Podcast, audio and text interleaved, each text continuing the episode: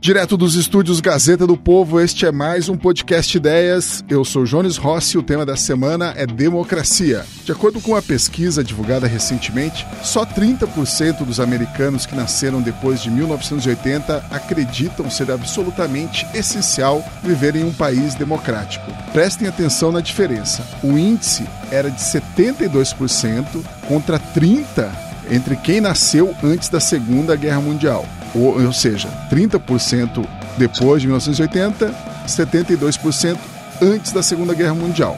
Outro dado: em 1995, 16% dos que estavam no final da adolescência e no início da vida adulta achavam que a democracia era uma má ideia.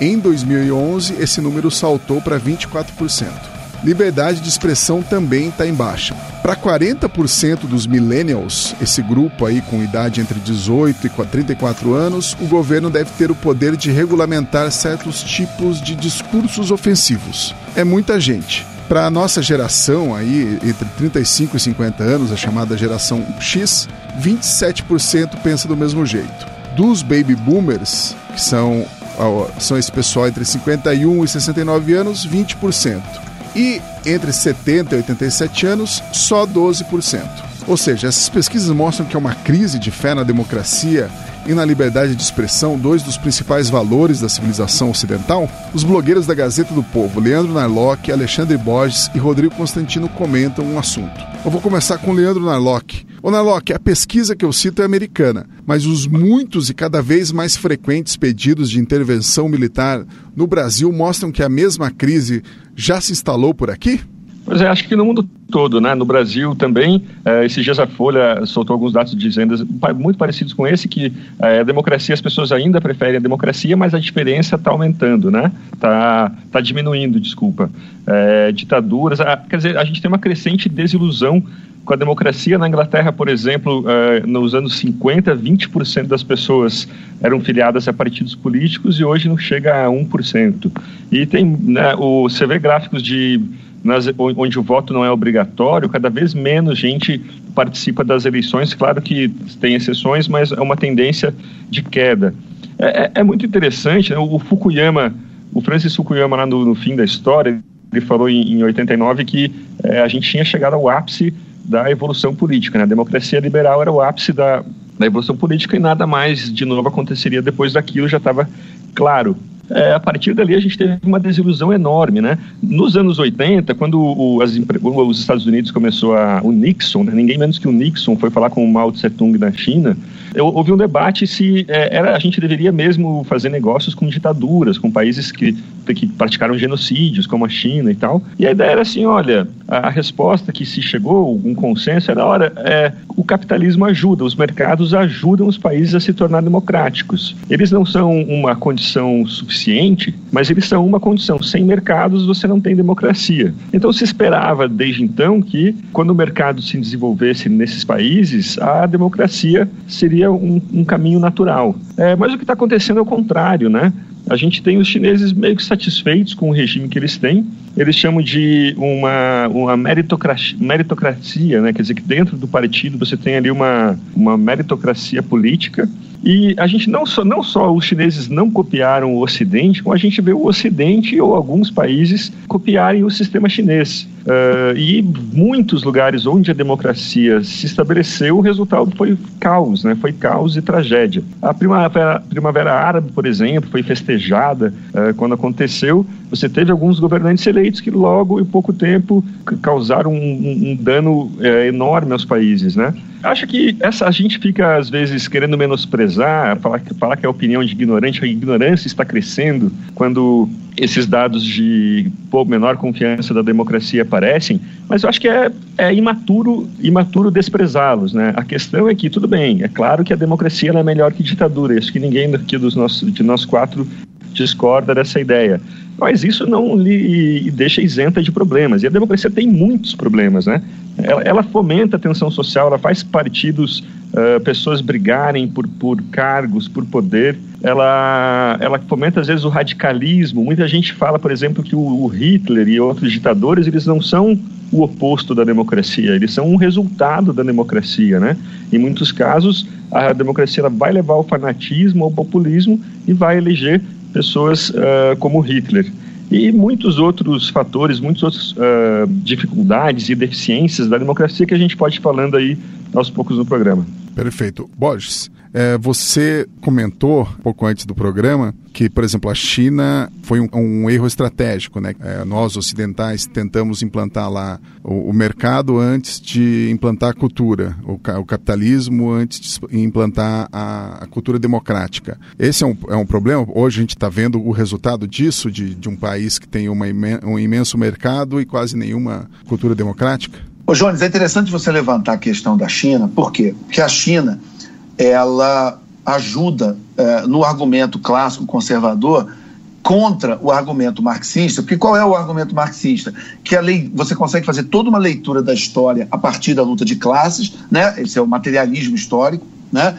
E então a, a, seria a infraestrutura, que são as relações econômicas e a propriedade dos meios de produção que definem a superestrutura, religião, cultura, relações sociais, como um todo, as crenças gerais da população. Isso é uma ideia do Marx, que é uma grande bobagem, mas é a base do marxismo. E, lamentavelmente, tristemente, mesmo muita gente que não se vê como marxista ou não se vê de esquerda, é, compra essa ideia é, marxista. E acha assim: bom, então já que o Marx diz que o que define a sociedade é a economia e eu prefiro o capitalismo, então eu vou abraçar o capitalismo é, porque se implementar o capitalismo, o resto é como se é, automaticamente nascesse uma Inglaterra em qualquer. Na, se eu chegar amanhã no Iraque e, e implementar o capitalismo, é, vai nascer a Inglaterra em dois anos e cinco anos. É, é, por isso que eu chamo esse pessoal de marxista de sinal trocado, né? porque eles literalmente acreditaram nessa, nessa ideia errada. O, o, o, o que define uma, as crenças de uma sociedade é a própria cultura, são as tradições, é a religião, o sistema moral, é isso que vai definir, e a partir daí o sistema econômico ele é uma consequência. Né? É, é, não existe um valor intrínseco normativo nessas coisas. Né? Elas são a consequência do que as pessoas, o que a cultura daquele país acredita que é certo.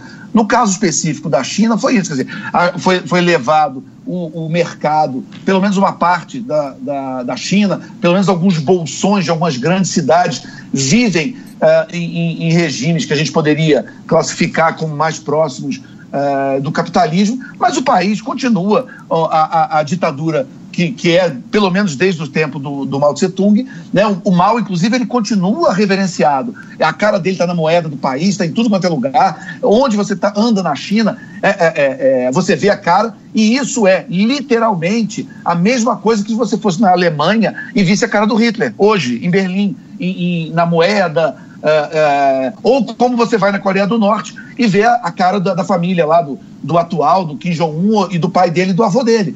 Né? Quer dizer, é, é, é, então a, a, China ela deveria servir pelo menos para destruir por é, é, a, a, antes tarde do que nunca a crença de muito liberal trouxa idiota que, que é marxista de sinal trocado que, que acha que primeiro vamos, vamos falar de economia, vamos vamos pegar o, o, o Rodrigo que está aqui na, na, conversa. O Rodrigo presenciou uma vez uma, um almoço que estava eu, ele mais uma, uma pessoa lá no Rio de Janeiro e essa pessoa falou que ela estava querendo que todos os candidatos a prefeito do Rio ano passado é, é, assinassem um compromisso com o empreendedorismo. É, aí eu perguntei assim, mas que tipo de compromisso? Ah, de abrir empresa em cinco dias e facilitar a carga tributária. Aí eu falei, tá bom, mas você vai levar isso para Marcelo Freixo? Vou. Ah, e se o Marcelo Freixo assinar, você vai, dar por, vai se dar por satisfeito e vai dizer que, o, que, o, que os liberais concordam com o Freixo? Ah, vou. Falei, então, eu falei assim, é por isso que eles estão ganhando. Entendeu? Quer dizer, vou, vou, é, é, é, e a esquerda sabe disso, e a esquerda ri disso, ela se diverte. Né? É, é, inclusive, o próprio Marx, no Manifesto Comunista, em 1848, ele escreveu que haveria, inclusive, uma fase de capitalismo selvagem entre a sociedade pré-industrial e, e, a sociedade socialista barra comunista. Né? Então, enfim, é, a democracia uh, como a gente entende, ela é causa, ela não é consequência da economia. Então você pode chegar na, na Síria, na Somália, em tudo quanto é lugar, e você levar um, uma, pelo menos de uma maneira formal, normativa, regras de mercado, que não necessariamente você vai ter uma democracia liberal. A gente vê isso agora, por exemplo, na Europa, com os países da Escandinávia. Você vai pegar a Suécia, a Finlândia, uh, ou ali países próximos, como Dinamarca, Holanda, em maior ou menor grau, são países muito socialistas na, na nas relações sociais, né? É, e, e, você tem, e, e, são alguns dos países mais livres do mundo no, no ranking da Heritage como liberdade econômica. Então, por, como é que isso acontece? Exatamente, porque são coisas diferentes. Então não foi só o Nixon, não. Junto com o Nixon foi o Milton Friedman. O Milton Friedman também esteve nessa comitiva, também ajudou a China a implementar, como aqui no Chile, os Chicago Boys, a turma do Friedman também ajudou o Pinochet em muita coisa, que até teve consequências uh, positivas para a economia, mas não necessariamente mudou. O que fez basicamente o Pinochet sair foi a, a, visita do Papa João Paulo II. O, o, o, Papa teve no Chile, olhou no olho do, do Pinochet e falou que não tinha mais espaço para ditadura e que ele tinha que renunciar. O, o, Pinochet falou publicamente que realmente ele, como católico, não tinha como recusar um pedido do Papa e marcou a eleição para um ano depois ele saiu do poder. E que foi uma coisa religiosa, moral. Claro que tem outras coisas envolvidas, claro que isso não, não se resume a isso.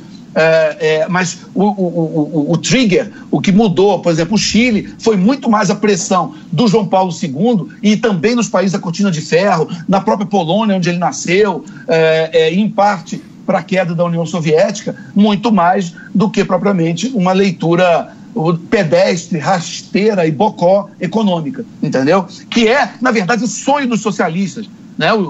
Tudo que um socialista sonha é que do lado de cá tem a gente que acredite nisso, né? Que o trabalho deles fica muito mais fácil. Ô, Constantino, por que, que você acha que está caindo aí a, a, a crença na, na, democracia e na liberdade de expressão, hein? Até porque cada vez mais a gente vê exemplos nessa geração, quanto mais jovem, mais gente descrê na, na liberdade de expressão e na democracia. Quais são as suas teorias sobre isso? Olha, é, há sem dúvida alguma uma crise de representatividade no mundo, né, nas democracias avançadas mesmo.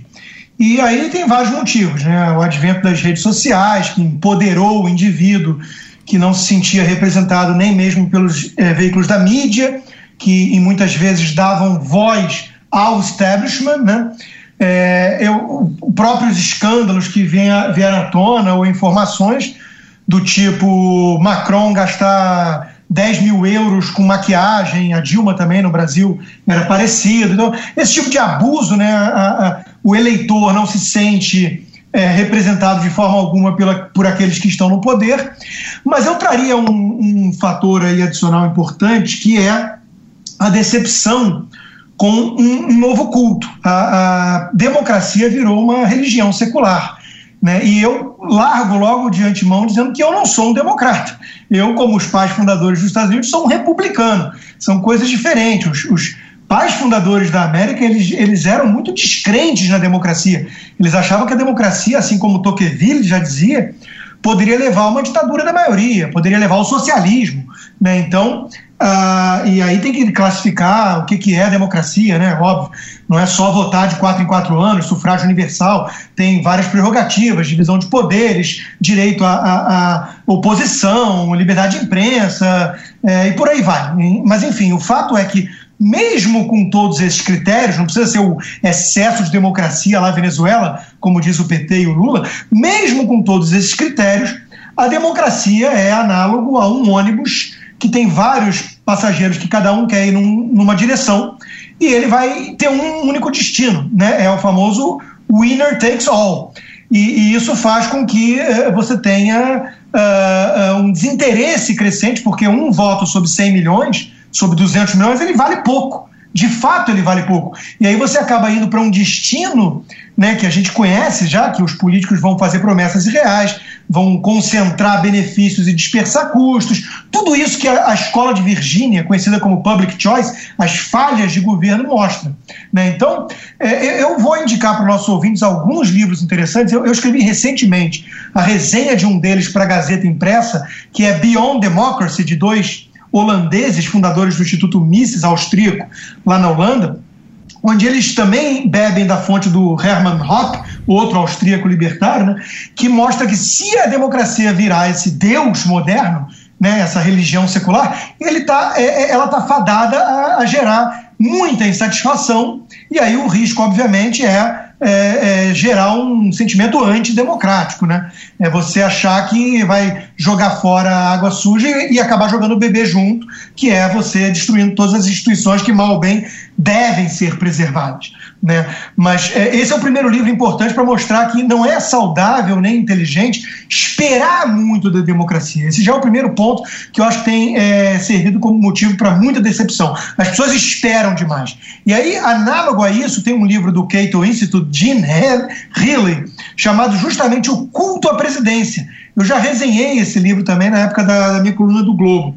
O que o, o mostra no livro é que se você tiver esse culto à presidência, ou seja, cada vez mais esse hiperpresidencialismo que existe no Brasil e também na, nos Estados Unidos, né, ao contrário da Suíça, que sequer tem um presidente da República, né, é, mas esse hiperpresidencialismo ele gera o quê? O, o candidato a presidente hoje é, o, é pior que a Miss Universo que vai salvar o mundo e tudo mais. Ele, ele tem que cuidar de tudo. Ele cuida do planeta, dos pobres, dos velhos, dos jovens, é, da, da, do terrorismo. O, o, cara é um super-homem. Ele tem que se candidatar a super-homem. Né, e não a presidente. Então, esse culto que gerou a, a, a, presidência, que é nessa religião política secular, repito, ela está fadada também a criar esse abismo entre realidade e expectativa. E isso tudo vai minando a confiança no próprio sistema e na própria democracia. E o, o, o, outro livro importante que eu destacaria aqui, do Brian Kaplan, que foi também ligado à escola austríaca e tudo, é o mito do eleitor, do, do eleitor racional. Eu sei que o Narlock acho que gosta também desse livro. E, e ele mostra, ele mostra exatamente isso, né? Que você, você tem um, um desincentivo totalmente racional para não se importar muito com o processo político democrático porque você não tem muito valor nele. No, no seu condomínio, você consegue ter alguma influência. Na eleição para governo federal, você não tem nenhuma. Então você abandona esse troço e acabou centrando, concentrando muito poder nessa esfera, por conta de tudo que eu já falei, e aí é estafadado a esse clima de eu não me sinto representado, eu quero alguma alternativa. Né? Então, é, é, os meus é, pontos iniciais seriam esses. Né? A gente está vivendo uma crise de representatividade, que tem vários fatores, porque é um fenômeno complexo, mas o principal, na minha opinião, é, é os governantes se fecharam numa bolha, numa casta de privilégios, ah, houve uma, uma confiança muito grande um, na, na, própria democracia, que é um modelo é, é, político, é um modelo é, é, de, de decisão política, né, de coisas públicas imperfeito, imperfeito e muito coletivista, ele pode é, levar a um mecanismo muito inadequado de incentivos, né? E com isso você surgiu ao mesmo tempo a, a, as redes sociais que, que deu voz a essas é, pessoas, esses indivíduos que estavam angustiados e sem se sentir representados, que de repente se descobriram maioria. E aí tem todo o apelo para um, um déspota esclarecido, um Messias Salvador da Pátria, um populista que vai vir bypassando esse sistema contra a própria política, contra a própria democracia e o establishment oferecendo o paraíso terrestre. Um Jair Messias, salvador da pátria. Não vou dar nomes, não vou dar nomes. não, mas o, o Constantino, antes de eu passar para o Narlock, é, você falou que a democracia não é, é. Você tocou num ponto muito importante. A democracia não é só ir lá votar de quatro em quatro anos. Quais são os pontos fundamentais de uma boa democracia? Não, é isso que eu falei. Você tem que ter a divisão de poderes, descentralização de poder. Não adianta você ter democracia para escolher um ditador. Né? Você tem que ter é, liberdade de imprensa, você tem que ter liberdade de expressão, você tem que ter uh, uh, oposição é, liber... Por exemplo, no Brasil é um dos poucos países que você não pode se candidatar sem partido. Né? Você tem aí um, um, toda uma reserva de mercado, como horário é, é, gratuito, entre aspas, tempo de televisão, fundo partidário, a estatização dos partidos da própria democracia no Brasil. Então você tem vários mecanismos que, se você não atender, você pode ter um simulacro de democracia que às vezes é pior do que a ditadura, porque a ditadura pelo menos é escancarada. Né? A democracia fica com essa, essa falsa sensação de que você está sendo representado. Você...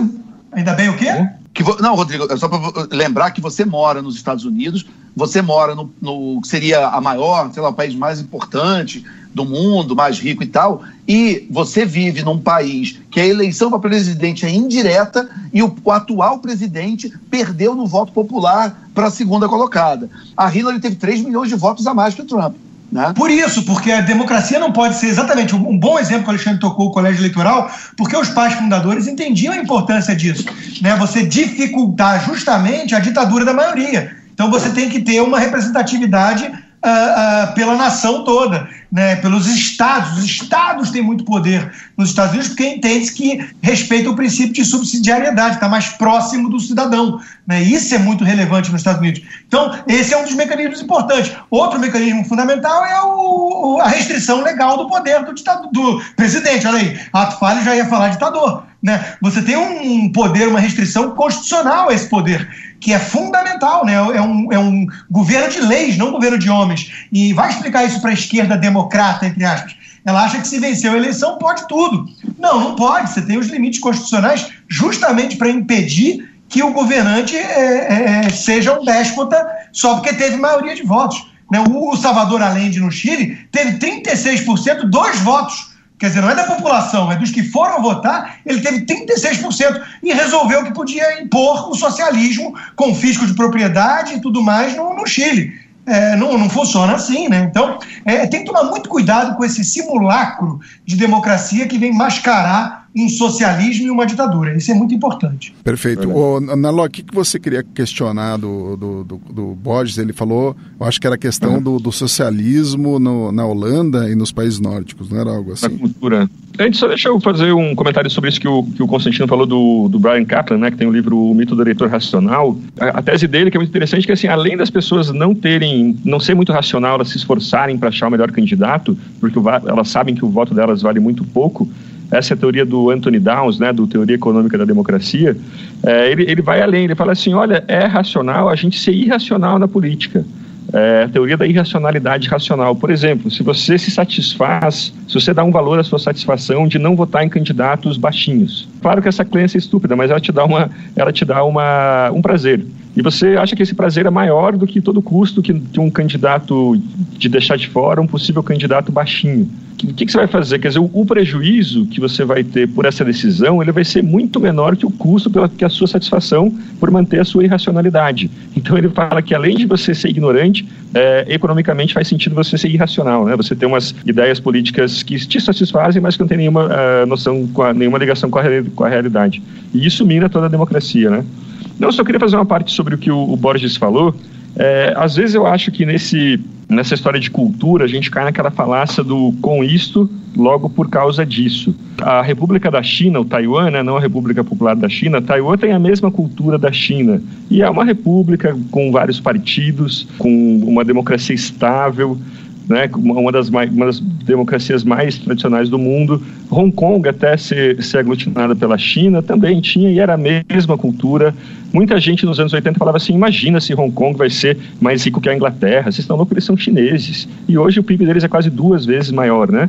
Também você tem o caso de Botsuana, Botsuana e Moçambique. Botsuana é um ótimo caso, um Chile da, da África. A cultura deles é a mesma mas por algum acaso um desenhou instituições construtivas e outras instituições que exploram os cidadãos. Né? Então, isso vai acabando gerando um círculo para os dois lados. É né? um círculo positivo, um círculo positivo e um círculo vicioso.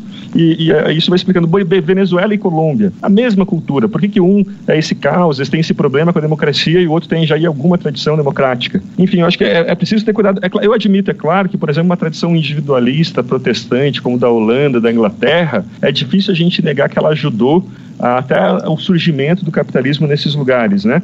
Mas uh, acho que as culturas mudam também, né? O Japão é um exemplo de uma cultura que mudou. Tinha o Japão era, era a reputação dos japoneses até os anos 40 era muito parecida com a do Brasil, um lugar onde nada dava certo, em que as pessoas eram corruptas. Exatamente o Você acha que realmente hoje, que o né? Japão é um Além exemplo de... para o seu ponto, é isso? O Japão foi devastado por bombas atômicas e reconstruído como uma embaixada é, é, oriental do Ocidente. E, entendeu? O Japão Mas é, isso, é isso, isso, que você gostaria de fazer na China? Tipo, como implantar essa, não, essa cultura não, democrática? Não, eu não gostaria nada. Eu gostaria que os chineses cuidassem da vida deles. Eu estou cuidando da minha. Eu quero que o Brasil tenha uma cultura de mercado. Eu, eu quem sou eu para dar palpite na China? Quem sou eu? A China que encontra seu caminho. Não, mas Agora... o Narlock está tocando num ponto importante que não é só a cultura. E eu sempre falo que é. Não, mas peraí, peraí. peraí. Cultura e instituição. A Singapura. Singapura conseguiu, com o texto esclarecido, ter um, um tá, caso não, de sucesso. É. É, mas vem cá, vem cá. vamos lá. Então, primeiro, é, se eu puder responder diretamente o Narlock, primeiro, assim, existe um erro, vamos dizer, epistemológico na discussão. Muitas vezes, quando a gente fala de qualquer coisa de ciências humanas, que é tentar fazer um certo cientismo, de buscar das ciências exatas. A ciência exata é o seguinte: ah, qual é a, qual, qual é a aceleração da gravidade? Ah, então, para você assumir que, que é aquela velocidade, em todas as situações, de todas as vezes, a, a bola tem que cair na mesma velocidade. Isso é ciência exata. Quando a gente fala de ciências humanas, é óbvio que a gente está trabalhando com tendências, influências, com milhões de coisas, né? Então, é, é, é, às vezes você entra em umas discussões, por exemplo, você daria é, bebida alcoólica para uma criança de 9 anos? Não. Ah, mas o, o avô do Obama deu para ele, ele virou é, é, presidente dos Estados Unidos. Então, dar bebida alcoólica para uma criança de 9 anos faz com que ele vire presidente dos Estados Unidos. Não, entendeu? Enfim, então, assim, a gente tem umas pilantragens na hora da argumentação é, é, de, de não olhar. não, peraí. É, não, não, não estou dizendo que é no seu caso específico, estou falando é, Não foi geral. isso que vimos, não. É, o próprio é, livro do Acema Blue. Rodrigo, pelo amor de Deus, deixa eu terminar. Você falou metade do podcast, calma. Peraí. Que isso? peraí, calma. Olha só. Então, assim, então, primeiro, a gente tem que tomar cuidado se a gente está analisando os fatores, as tendências, uh, todos os, vamos dizer, os sabores aí do, do, do, do prato. Isso é uma coisa. É, é, outra coisa também é o seguinte: esses países que você citou, aí não dá, a gente teria que fazer um programa para cada país. Mas é, você vai olhar os fatores históricos e as influências, e cada país tem uma lógica, mas no geral, é, é, eu não tenho dúvida que se você for olhar caso a caso, à medida em que você tem uma democracia liberal mais estável, você tem uma influência muito mais de religião e cultura do que de economia. E a economia, inclusive, veio a reboque. Essa tese não é minha, essa tese é de uma economista libertária, que é da David McCloskey, por exemplo, da, dos valores burgueses, sim, né? É, é, e que eu até recomendo para os nossos leitores, nossos ouvintes. Vai, vai, tá, vai estar tá em São Paulo, né, semana que vem? Ela vai estar em São Paulo semana vai que vem. Então, então. E é uma das evento da Ruth Cardoso com, com lema. A esquerda trouxe, acho que é porque é transexual, não sabe que é libertário. É, é, vai ser engraçado ouvir. É, é, deve ser. Então é, é, então é isso, quer dizer, a, a, a, a gente pode discutir país por país, mas assim, a, tese, você vai pegar a China, por exemplo, a China era um país com, com muito comércio exterior até o século XIV, século XV, aonde que ele perdeu o passo? Tem to, a, a, história vai mostrar. Entra governos mais ditatoriais, tiram as liberdades, e isso tem uma consequência direta na economia, e a China passa muito tempo perdendo o bonde, mas por mudanças políticas que tiveram consequências na, né? É, é, a gente, aqui no. O, eu, eu ontem eu tive aqui no, no, aqui em São Paulo num evento que era o evento da Lava Jato, onde eles, eles trouxeram o Sérgio Moro, o Deltan Dallagnol e trouxeram dois italianos que foram muito importantes na operação Mãos Limpas. Por que, que isso é importante? Porque eles estavam falando o quê? Que a corrupção, na visão deles na Itália, voltou mais forte hoje do que era no tempo da Mãos Limpas. E aí o que, que eles falaram? Eles falaram, ah, porque a gente deu foco demais na justiça, na, na lei, na investigação, e a gente esqueceu de combater a cultura da corrupção no país. O que, que aconteceu? Como a cultura não foi é, é, é, é focada na Operação Mãos Limpas, é, os, os poderosos conseguiram se reorganizar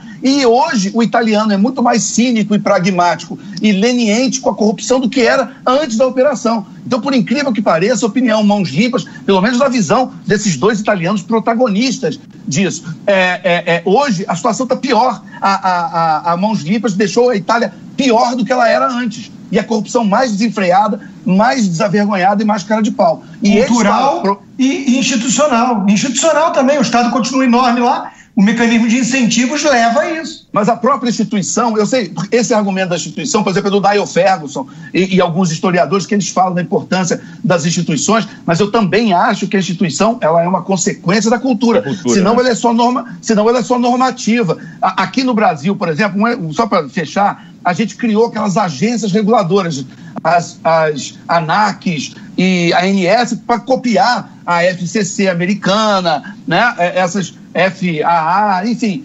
É, é, as, nossas, as nossas agências funcionam como as americanas? Claro que não. A gente não tem a mesma cultura. A gente importou a, a, a regra, a gente importou um modelo normativo para literalmente para inglês ver da porta para fora, mas na hora que você vai implementar, é na implementação que você vai ver se a coisa vai acontecer ou não vai. E se você não tem um, um apoio é, é, popular, se aquelas regras não são socialmente aceitas, a, a, é, é, o Brasil é o país da lei que pega e da lei que não pega. Entendeu? Então, é, é só, era só esse o, o ponto. Que, eu, que, eu, queria responder às dúvidas ou questões que o, que o Leandro levantou. Quem, é, quem é economista libertária que vai estar em São Paulo? Deidre Makowski. Ah, é. Era um homem, ela fez uma, uma cirurgia de mudança de sexo e então. tal. Ah, tá. É, era Donald, era o Donald McCloskey, aí aos 52 anos, se não me engano, virou Deidre, é um dos maiores intelectuais do mundo e tem essa obra maravilhosa, fundamental, que chama. É uma trilogia chamada Os Valores Burgueses. Não, é, que basicamente, é, é defende, essa... basicamente defende a tese de que é, você já teve algumas revoluções industriais em vários países, você já teve livre comércio em quase todos os países, mas por que, que a revolução industrial que criou o capitalismo aconteceu ali, na Holanda e na, e na Inglaterra dos séculos é, é, 17 e 18 e criou o capitalismo que a gente conhece? Aí ela fala que foi a primeira sociedade onde os burgueses ascenderam à elite, os valores burgueses viraram o mainstream da sociedade e eles viabilizaram a, a, a, que, uma, que a sociedade ela virasse uma sociedade que aceitasse a, a competição, a meritocracia, a mobilidade social, uma série de valores que são, vamos dizer, eminentemente burgueses. E, e isso quebrou aristocracias, criou é, é, sociedades engessadas, é, que, quebrou essas estruturas e deu a, mobilidade que também é fundamental para o funcionamento do, do, da democracia liberal e da economia livre que a gente conhece como a gente está falando hoje. Essa que foi contar para o reitor da, da faculdade onde ela dava aula tinha mudado de sexo e, e, ele e falou assim, pô, fiz uma mudança extraordinária e tal. E daí o reitor, o que, que aconteceu? Só não me diga que você virou socialista. Daí, não, eu virei transexual. Ah, tá. Então tudo bem. Tem uma história assim a respeito. Enfim, o Narlock, vamos falar, vamos passar um pouco para a liberdade de expressão. Essa, essa descrença aqui tá. de, de, de, que está aumentando de, de geração em geração, teoricamente, quando a gente tem mais democracia, tem mais liberdade de, de, de expressão, você atribui, é, na questão da liberdade de expressão, o, o Constantino já falou na questão da democracia, falta de representação, etc. E tal. O que, que você acha que, que fa, faz a, a, as novas gerações temerem mais liberdade de expressão, esses números que mostram que os millennials têm, querem que o governo tenha o poder de regulamentar certos tipos de discursos ofensivos. Qual é o problema do, do, das novas gerações, esse medo? José, olha, eu confesso, vocês não vão concordar comigo, mas eu confesso que eu estou em dúvida quanto a essa evolução. A Economist deu uma matéria essa semana é, com uma pesquisa que se faz, acho que desde os anos 60, sobre liberdade de expressão em vários grupos sociais nos Estados Unidos, é, nas universidades, por exemplo, ou entre as pessoas mais pobres. Assim, por exemplo, você acha que comunistas devem ter direito a falar? Você acha que racistas devem ter direito a falar? E o que eles perceberam é que os números estão iguais não mudou. Você tem ali um 20% intolerante que, que faz barulho, né? Que faz muito barulho. Então, quando a gente vê esses casos do Milo é, sendo impedido de falar em Harvard, na verdade, você tem ali 40, 50 pessoas protestando contra ele e que às vezes até impedindo a, a fala dele e tal, mas você tem outras 8.860 na universidade que estão estudando, que não estão nem aí para o cara, entende? Então, essas minorias barulhentas acabam impressionando a gente mais do que deveriam, assim como o ato terrorista, né?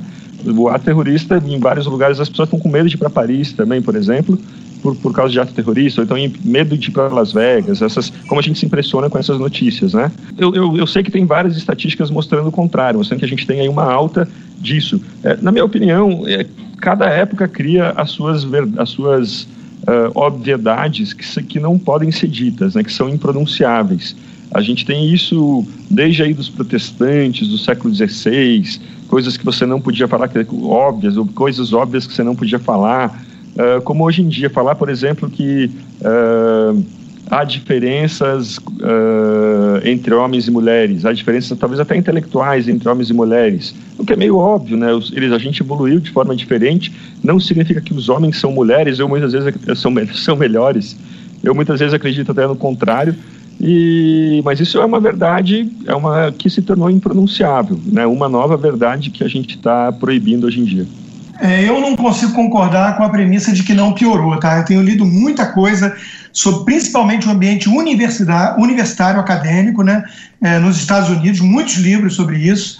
E no Brasil mesmo tivemos aí o Flávio Gordon, que, que deu entrevista para gente, mostrando que houve essa ocupação e você tem hoje coisas como é, lugares seguros dentro de uma universidade, né, microagressão, um mimimi danado que essa geração tem sim, esse mimimi, que eu acho que está de alguma forma impedindo aí o, um debate aberto, né, a liberdade de expressão. A gente vive numa ditadura velada do politicamente correto, né, é, e tem vários exemplos, vários, não são casos isolados de empresas, de indivíduos que precisam recuar, voltar atrás, porque uh, ofenderam essa patota organizada, que eu concordo com o Narlock, é uma minoria barulhenta, mas uma minoria muito poderosa. Ela justamente está no poder nessas universidades, na mídia e até mesmo no governo, muitas vezes.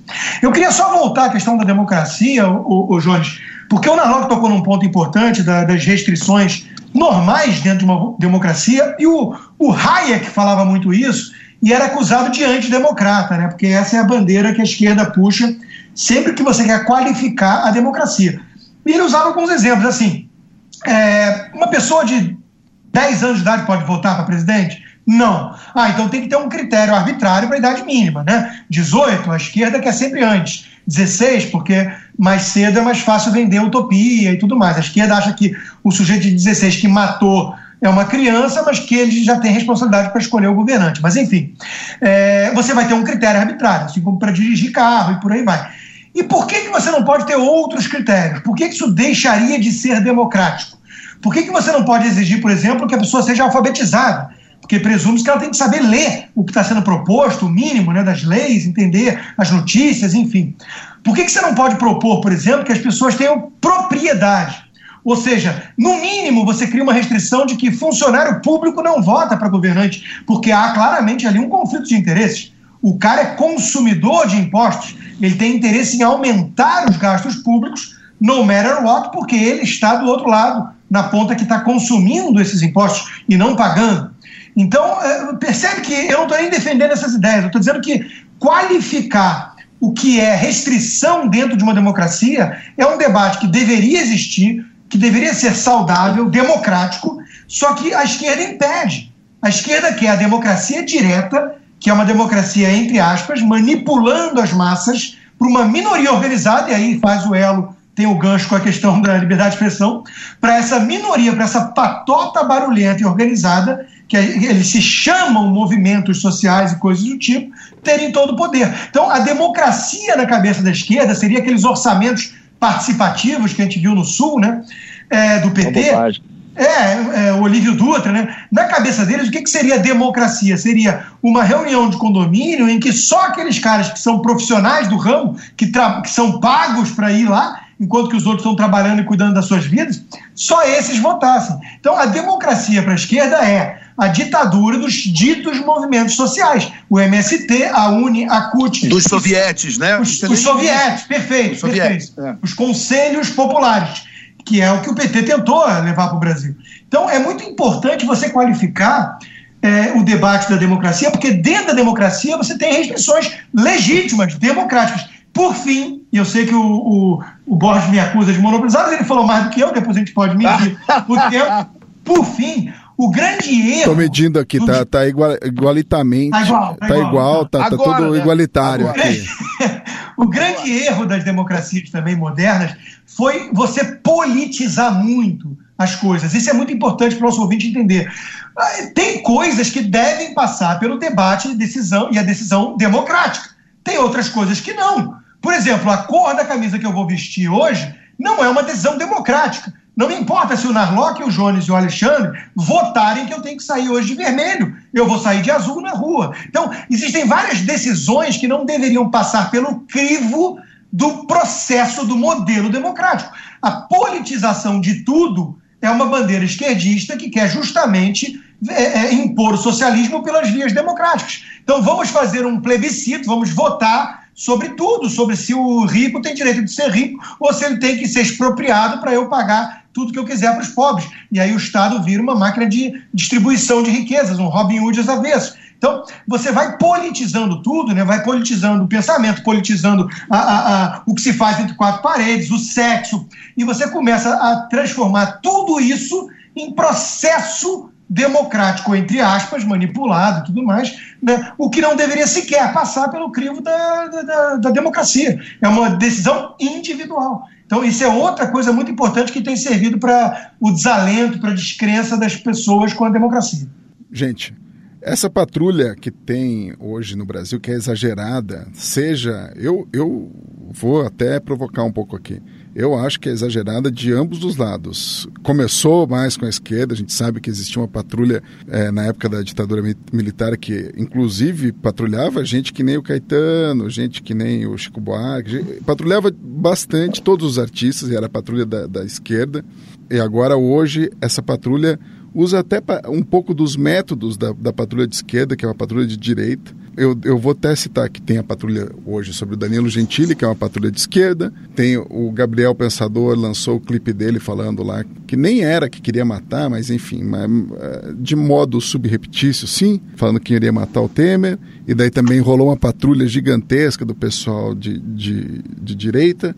Mas para ficar em, em, dois exemplos aqui. Demonstra. Um tal de Rodrigo Constantino? Ah, o Constantino também falou mal, o Constantino do, do, do Gabriel? Eu não vi, desculpa. E... É, fiz um ataque aí que teve, teve muitos. Não, mas... Foram acho que 3 mil curtidas o, o texto. Mas eu faz, achei que tinha sido uma indireta. Não, faz, não, não, não é indireta. Não. Eu, quem sou eu? Eu faço direta aqui, desculpa. Não, mas o. o quem é você, então? Você é um cara que pode fazer diretas. É, quem, não, quem sou eu? Eu sou apresentador aqui. Então. Só estou para fazer provocações. Vamos lá. Enfim, de, demonstra um pouco o nosso pouco apreço por, pela liberdade de expressão, é, essa patrulha direta. Ou, enfim, Rodrigo, é, não, o Rodrigo tá, já foi o último a falar. Borges, você que está reclamando da, da, da divisão. e depois o, o Rodrigo. Eu, eu sou, eu daí sou o Rodrigo, barulhenta aqui. Isso, daí o Rodrigo já, já, já explica por que, que ele falou do, do, do Gabriel. Bom. Do Gabriel, é, o suposto verdade, pensador. É, é, é, que esse, é, esse é um assunto tão rico que levanta tanta questão que a gente aqui tem que fazer aquele esforço sobre-humano para né, pegar um, selecionar. Mas é, é, eu, uma coisa que eu acho importante entre as milhares de questões aí que foram levantadas é dizer que a gente está vivendo hoje um momento muito perigoso de eufemismos. Entendeu? O Leandro Narlock foi vítima disso agora há pouco tempo. É, ele participou de uma discussão dessa história do trabalho escravo, por exemplo, que é, é, alguém vai ser a favor da escravidão, do trabalho escravo? É claro que não. O que, que a esquerda vai e faz? Ela pega, pega um tipo de trabalho que ela está afim de patrulhar e ela está afim de, de demonizar e ela chama de trabalho análogo à escravidão. E aí, se você fala que aquilo é um exagero, que aquilo está errado, se aquilo, aquilo, na verdade, é uma patrulha ideológica esquerdista, antiliberal, antidemocrática, para, por um lado, desmoralizar o, o, o, setor produtivo e também, por outro lado, bater carteira do, do, de, de, empresário para ver se eles dão dinheiro para eles ficarem calados, enfim. Mas é, é, você tem, é, é, não só nessa área, como em quase todas. Então, por exemplo, é, e é isso que eu acho que é a mudança que o mundo teve da queda do Muro de Berlim para cá, nesses últimos 30 anos, que é uma coisa que a gente tem que falar muito ainda. Né? Antigamente, por exemplo, você tinha até a, primeiro na Segunda Guerra Mundial, por exemplo, depois na Guerra Fria, os lados da discussão eram sempre muito claros. ah, se eu, eu ou eu estou do lado da União Soviética ou eu estou do lado dos Estados Unidos, entendeu? E isso era de certa forma esquerda e direita, ou na Segunda Guerra, ou você era fascista, ou você estava, ou você era antifascista. Então as coisas tinham é, é, uma, uma clareza que hoje já, já não tem mais. Pelo contrário, hoje você tem é, é, a esquerda completamente infiltrada nas discussões e brincando e, e, e, com as palavras. Então ela pega essa história do trabalho escravo, eu estou citando porque foi uma que o, que o Leandro fez artigo na Folha, fez artigo na Gazeta e, e falou muito, falou com muita propriedade. Ele, no livro dele, aliás, da, o Guia Politicamente Incorreto da Economia Brasileira, tem um capítulo só sobre isso, que é muito bom, eu, eu recomendo. É, é, mas também, por exemplo, liberdade de expressão. Ah, ah, você chega para o esquerdista e fala: você defende liberdade de expressão? Claro que eu defendo. Aí tem um asterisco, mas eu não defendo discurso de ódio. E o que é discurso de ódio? Ah, é tudo que eu achar que é.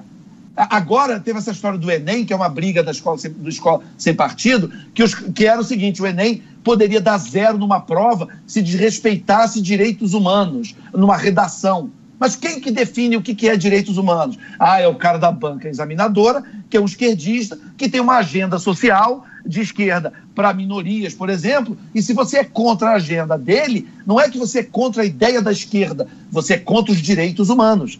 E aí fica mais fácil para te pegar, entendeu? Então, hoje, é, é, é, a gente está vivendo uma situação muito complicada de falta de clareza desses termos. Entendeu? Ah, como você falou, tem patrulha de esquerda e patrulha de direita. Bom, claro que tem boçalidade em tudo quanto é lugar, mas será que muita coisa que hoje a gente chama de direita é direita? Não é? Como é que, entendeu? É, a, a, a, o Borges, de, deturparam palavras, a direita, ela, Borges? Oi? Deturparam a direita?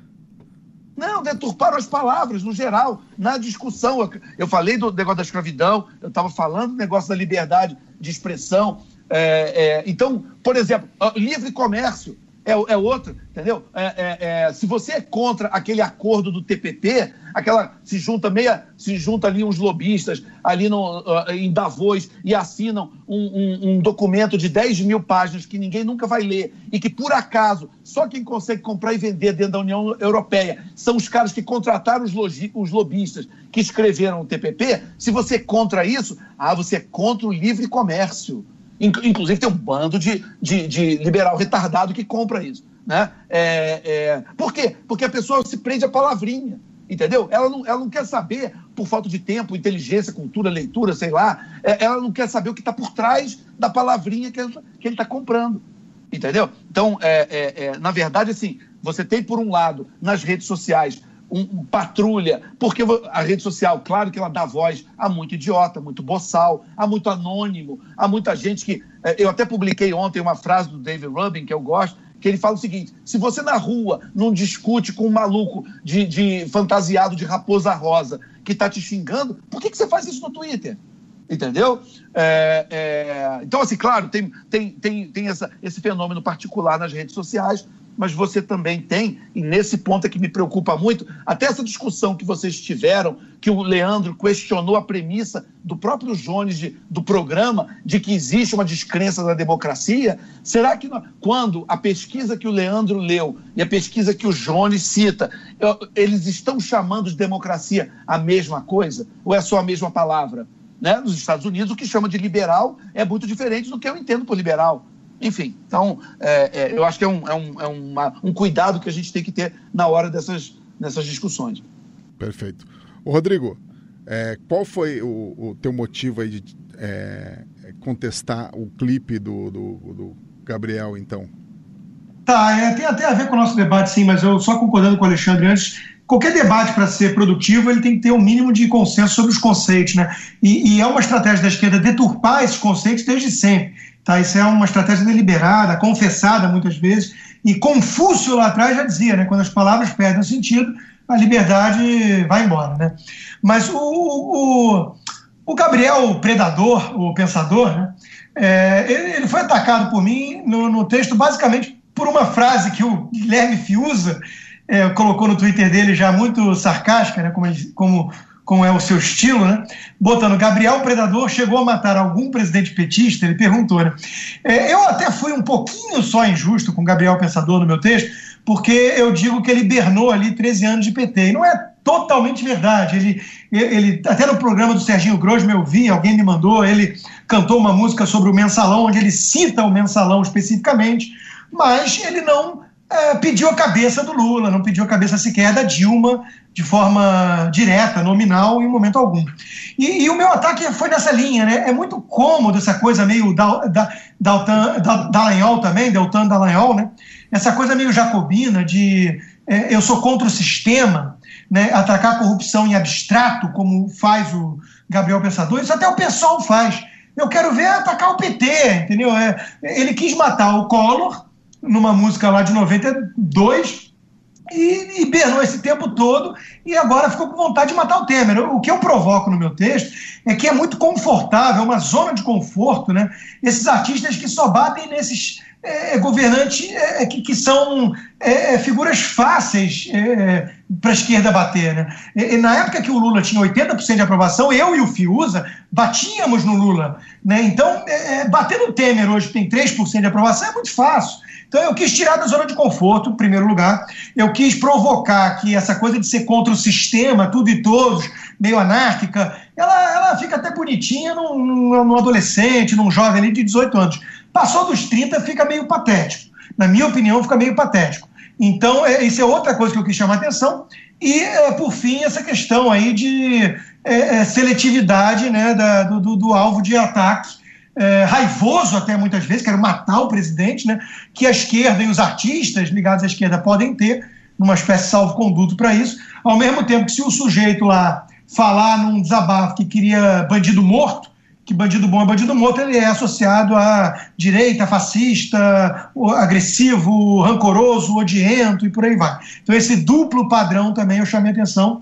Acho que o artigo caiu nas graças, teve bastante repercussão, bastante feedback positivo, né? É, e, e, fica essa crítica, né? Que os artistas sejam mais corajosos no Brasil, porque é, é, artista que vive pendurado em lei Rouanet, por exemplo, ou que segue essa cartilha politicamente correta da esquerda, não, não vai ser artista contestador do sistema de fato. O melhor exemplo é o que o Alexandre Bosch sempre dá, o Zé Padilha e o, Mar, o, o Wagner Moura fizeram um filmaço é, que agradou aí ao homem comum, à direita, sem saber, né? Acertaram onde não viram. E, e, logo depois ficaram tão constrangidos com isso que tiveram que fazer o Tropa de Elite 2, invertendo toda a mensagem. Né? Então, coragem mesmo é fazer o Tropa de Elite 1. Coragem mesmo é você atacar as bandeiras sacrossantas da esquerda. Atacar o Temer, falar que quer matar o Temer ou o Collor na época, isso aí não, não é coragem, não. Agora, o, o, o, país onde você vive tem isso o tempo todo, né? O, o, uh, gente querendo, falando que vai matar o presidente, que vai matar policial, que vai matar isso e aquilo é, a liberdade de expressão aí é total e restrita, né? O que não, fala... eu não, eu não defendi em momento algum que ele tivesse impedido por lei uhum. de fazer o clipe que ele fez. Uhum. É, eu chamei a atenção para hipocrisia, para seletividade, enfim, para pseudo-coragem. Agora, aqui nos Estados Unidos teve recentemente aquela atriz Catherine que é, pendurou a cabeça do, do Trump decapitada, né? Ela teve uma reação que ela tem que aturar também, né? A reação é a, reação a reação faz parte da, da liberdade de expressão. Exatamente, exatamente. Você não é, pode querer. Na verdade, esse, esse é um momento preocupante que a gente está vivendo, só porque é que as pessoas estão confundindo liberdade com validação. Uma uhum. coisa é o seguinte: eu tenho. essa mulher ela tem liberdade de cortar a cabeça do Trump no, no clipe, como o empregador dela tem o direito de demitir. Então, a, a, a gritaria, quando é, é, é, por exemplo, eu vou dar um exemplo politicamente incorreto, mas, por exemplo, tem aquelas campanhas assim: vai ter gorda na praia. Ué, sempre teve, entendeu? Mas o, o, o que, que é, qual é o subtexto da campanha? É, é, você vai ser obrigado a aplaudir e achar legal. Aí você sai da liberdade de cada um fazer o que quiser e você vai para o autoritarismo de obrigar as pessoas a validarem o seu estilo, o seu modo, seja lá o que for. Entendeu? Isso é uma distorção satânica da, da, da ideia de liberdade de expressão, que foi uma coisa construída pelos frankfurtianos, pela turma do marxismo cultural, pelo Gramsci, mas teve também uma mão muito grande do Saul Alinsky, que é um cara que eu acho que a gente devia até falar mais do que a gente fala, e o Saul Alinsky, dentro das regras dele para radicais, uma regra que talvez seja que que, que, mais forte de todas é que ele dizia: faça o adversário viver pelo seu livro de regras. Então, é, é, é, o que, que o Alinsky, o que, que seria uma tática do Alinsky? Ah, esse pessoal capitalista, liberal, diz que tem que ter liberdade de expressão. Então tá bom. Então vamos botar uma criança de quatro anos é, manipulando um adulto pelado no museu e vamos dizer que isso é arte e, e você tem que. É, é, e vamos ver até onde eles, eles, eles defendem a liberdade. Entendeu? Eles pegam um conceito que, que é caro ao ocidental, ou, ou ao liberal, ao conservador, e, e, e, você leva ele ao extremo ridículo, ao extremo absurdo, e depois tenta e joga isso contra, e, e joga isso contra você, entendeu? E essa é a, a, a, a ideia que está por trás do Alinsky, que está por trás de muitos desses caras. Está por trás até do personagem do Coringa no filme 2 do Batman, que ele falava: Eu não faço planos, eu viro os planos contra vocês. Né? É, é, é essa, é, é, essa, esse é o perigo de, de, desse tipo de coisa. Ó, ótimo filme, né? O, aliás, o Nolan, grande cineasta o, o, o tem vários textos bons no, no, no blog dele. Estou devendo, inclusive, um, eu sei. E vou, vou, vou publicar. Essa foi uma indireta. indireta direta. Né? Diretíssima, né? Um cruzado. Mas, Mas já que você falou, então, só lembra também ao, ao, pessoal, leiam O Tempos Modernos do Paul Johnson, que é um livro maravilhoso, fala muito dessas coisas, e uma das coisas que está no Tempos Modernos é ele fala como o Lenin era um cara, e isso é uma tática leninista, como o Lenin era muito preocupado com palavras. Então, claro que a gente fala que o marxismo cultural e essa coisa do politicamente correto vem, de certa forma, recente, mas existe uma semente muito importante plantada pelo Lenin, de chamar, eh, por exemplo, de centralismo democrático a, a, a ditadura que ele fazia dentro do, do, Partido das Decisões, ele chamar aquela, essa turminha aparelhada que o Rodrigo falou de, de, de conselhos populares. Então, uh, um diferencial, não, não, não do marxismo original, mas do, da versão leninista do marxismo, é, que é essa coisa da vanguarda do, do, proletariado e da vanguarda dos intelectuais à frente do, do movimento é, comunista, é essa, essa torção do sentido das palavras que começa com Lenin e tem todo esse desenvolvimento no século XX e chega a esse ponto que a gente está hoje discutindo até o que, que é liberdade de expressão ou o que, que é democracia, enfim. Perfeito. O Narlock, você quer fazer é, você quer falar sobre a, essa questão da patrulha? Talvez você não tenha a mesma a visão que o, o Borges e o Constantino tenham. Não, eu, eu concordo basicamente com o que o, o, o, Borges diz, né? Quer dizer, essa patrulha, essa patrulha em cima de palavras, né? E, e que dá esse poder é, absurdo a palavras está cada vez maior. E, bom, eu acho que quanto à democracia, a gente tem que parar, como o Constantino falou, eu, eu também li o livro dos, dos austríacos que ele cita, Uh, a gente tem que parar de achar que a, democracia, que a democracia é um Deus, né? O livro fala muito disso, como se a gente não pudesse é, negar esse Deus. As pessoas já pensam que a gente está querendo, estar tá defendendo o diabo, que é a ditadura, né? Não. E a metáfora do ônibus é muito boa. É, imagine que tem lá 40 pessoas que têm que decidir para onde elas vão nesse ônibus. De repente alguém fala, não, vamos decidir também que calças todos aqui vão usar. O que, que a gente vai comer amanhã? Assim você vai fomentando cada vez mais conflito entre as pessoas, né? Quer dizer, um conflito meio sem, sem nenhuma razão. É melhor que, é melhor que já que as pessoas têm que estar nesse ônibus, que elas, que elas tenham que decidir o mínimo possível, que elas possam ter o lanche que elas quiserem, o médico que elas quiserem, sejam obrigadas a pagar menos coisas e tal. É, mas esse, esse conceito que ele levanta, eu acho que é importante exatamente falar o seguinte, claro, claro. que eu acho, aliás, os dois falaram, e que é importante, que é a ideia, o próprio termo democracia, quando ele nasce lá na, na antiguidade clássica, ele era um termo depreciativo. Né? É, é, inclusive a coisa do oikos, da, da, da do regime das, das, dos mobs, né? Das, é, é, o, o, Aristóteles ele era, ele era muito desconfiado em relação a isso, Sócrates, o Platão, o Tucídides, esses caras tinham grandes restrições e, e ao longo do tempo a, a, ideia do que a gente chama de democracia hoje ser tratada, como o Leandro e o Rodrigo falaram, como, sei lá, como medicina, né? Você não pode ser contra a medicina, né? É, é, é, parece que democracia é isso também. Você ser contra a democracia porque você é um sanguinário, ditador e tal, enfim. É, e, e, na verdade, uma discussão, que é uma discussão que pode ser feita e é feita por esses autores libertários, mas por, vários outros, e conservadores também fazem essa, essa discussão, né? o, o, o Bob Thornton, o Victor Davis Hanson, o, o Russell Kirk fez, O, o, John Adams, então, nem se fala. Né? Quer dizer, você, você tem uma. Os federalistas, no geral, né? você tem uma ideia de que. É, o, o, você tem, por que, que a gente fala da cultura? Porque se você tem uma sociedade de egoístas, onde cada um está votando pensando apenas no próprio bolso, na satisfação imediata do próprio instinto fisiológico, você, você tem uma, em algum momento uma ruptura da, da sociedade, porque aquela sociedade não consegue pensar no bem comum. Né? Ela, ela não, você não tem incentivo de abrir mão de uma parte do seu ganho pessoal imediato em nome de uma discussão do que seria um bem comum. Né? E isso acaba, no limite, levando à, fragmentação e à destruição do tecido social. Então, é, essa é uma discussão inteligente que pode ser feita, é, é, porque ninguém vai discutir que o cidadão, se, todos sejam iguais perante a lei. Entendeu? Agora, a maneira como cada pessoa influencia na gestão e na escolha dos gestores da sociedade é uma discussão que pode ser feita. De uma, de, sem, sem um ranço antidemocrático, ditatorial, elitista, blá blá blá. Né? É possível ser feito. É isso. O próprio Hayek defendia aquilo que ele chamava de demarquia, né? uma coisa meio aleatória para escolher uh, uh, uh, esses gestores, enfim.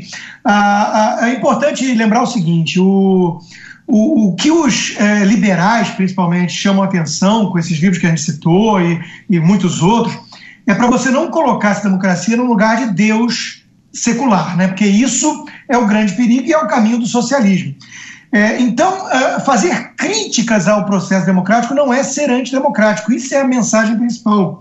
Você tem que debater o melhor meio. A democracia é um meio, é um método para se viver em sociedade e o princípio liberal é preservar as liberdades individuais. O meio para isso é que vai ser debatido. Né? O Hayek, o, o, Mises, né, que foi professor do Hayek, e o Popper, por exemplo, eles se consideravam democratas. O, o Mises tem várias é, defesas da democracia, mas muito mais por ela ser útil para eliminar erros do que pela capacidade incrível de acertos. Se você for ver o Popper, se você for ver o Mises defendendo a democracia, vai ser por isso. Meios pacíficos, não violentos, de você ir eliminando erros. Né? Então, daí, olha só a diferença. Quando você. É, aquele economista também, acho que é o Tanzi, falava, né? O grande problema é quando o Estado deixou de ser visto como um meio de impedir o inferno na Terra e passou a ser visto como um meio de alcançar o paraíso na Terra. É aí, que mora, é aí que mora o perigo. É isso que a gente está chamando a atenção desde o começo. Então, os liberais. Quando sai do direito, nega, do direito negativo e vai para o positivo. Positivo, né? exatamente. Para a engenharia. Né? Exato, a engenharia social. Então, esse que é o problema. Né? A gente tem a que reduzir, ah. reduzir a esfera democrática e não aumentá-la. Né? É, e ampliar a sociedade voluntária, né? associação voluntária, o indivíduo, né? as associações que o Tocqueville percebeu que era, era um motivo do sucesso americano, inclusive. Então é só isso que eu queria deixar como mensagem principal aí para o nosso ouvinte, né? É, debater os excessos da democracia, os riscos da democracia, os problemas da democracia, não é ser antidemocrático. Pelo contrário, é querer salvar aquilo que, se mal calibrado, vira ditadura da maioria, ou pior, de uma minoria organizada e barulhenta, e socialismo. Então, é, com, com essa, essa argumentação em torno da, da, da importância da democracia, e como a gente não deve colocá-la num pedestal, ela tem uma importância fundamental, porque os outros modelos são piores, não porque a democracia é uma maravilha. É isso, né? Então eu agradeço ouvintes pela audiência, pelo apoio, principalmente os assinantes, que permitem a existência do programa. Até a próxima, obrigado.